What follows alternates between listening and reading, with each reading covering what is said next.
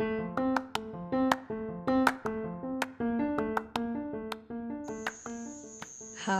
and welcome, dear kids and parents. This is the episode number 7, Autumn Time.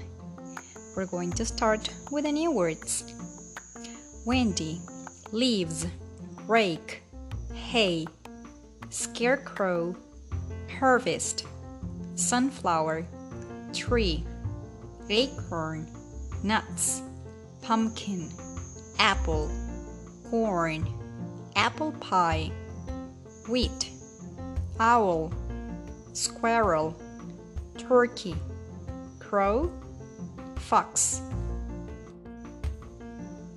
Now it's time that you repeat after me. Windy, leaves, rake, hay, scarecrow, harvest,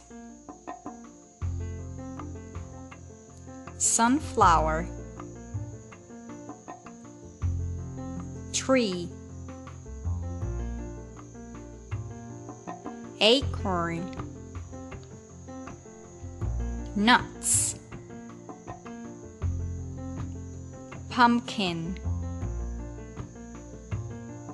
apple,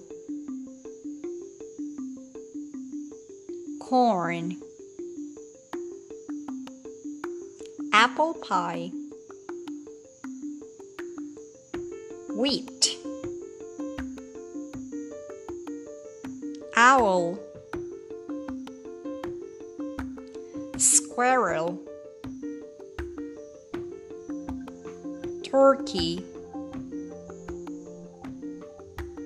crow, fox.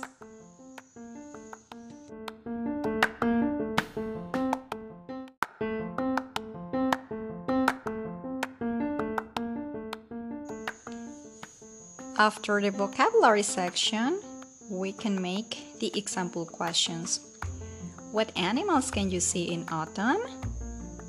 I can see owls, squirrels, turkeys, crows, and foxes. What can you eat in autumn?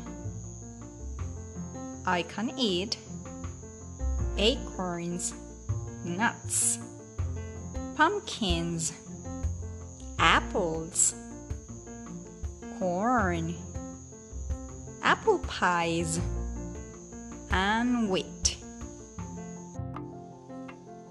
What is a scarecrow for? This is for scaring birds, other animals, to protect the harvest. What is the special flower for autumn? It is a sunflower. What color are the trees in autumn? They are red, orange, yellow, and brown.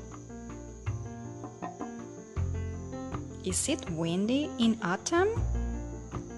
Yes, it is windy in autumn. What can you use to collect leaves from the field? You can use a rake.